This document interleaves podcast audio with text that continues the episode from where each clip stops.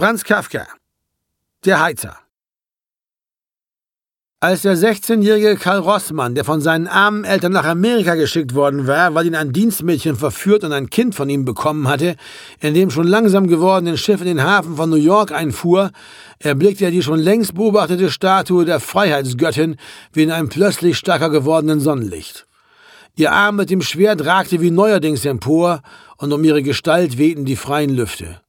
So hoch, sagte er sich und wurde, wie er so gar nicht an das Weggehen dachte, von der immer mehr anschwellenden Menge der Gepäckträger, die an ihm vorüberzogen, allmählich bis an das Bordgeländer geschoben. Ein junger Mann, mit dem er während der Fahrt flüchtig bekannt geworden war, sagte im Vorübergehen, ja, haben Sie denn noch keine Lust auszusteigen?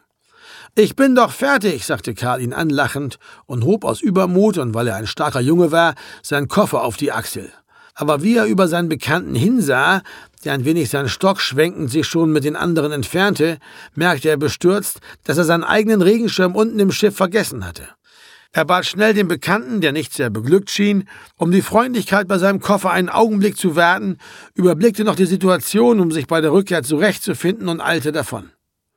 Unten fand er zu seinem Bedauern einen Gang, der seinen Weg sehr verkürzt hätte, zum ersten Mal versperrt, was wahrscheinlich mit der Ausschiffung sämtlicher Passagiere zusammenhing, und musste Treppen, die einander immer wieder folgten, durch fortwährend abbiegende Korridore, durch ein leeres Zimmer mit einem verlassenen Schreibtisch mühselig suchen, bis er sich tatsächlich, da er diesen Weg nur ein oder zweimal und immer in größerer Gesellschaft gegangen war, ganz und gar verirrt hatte.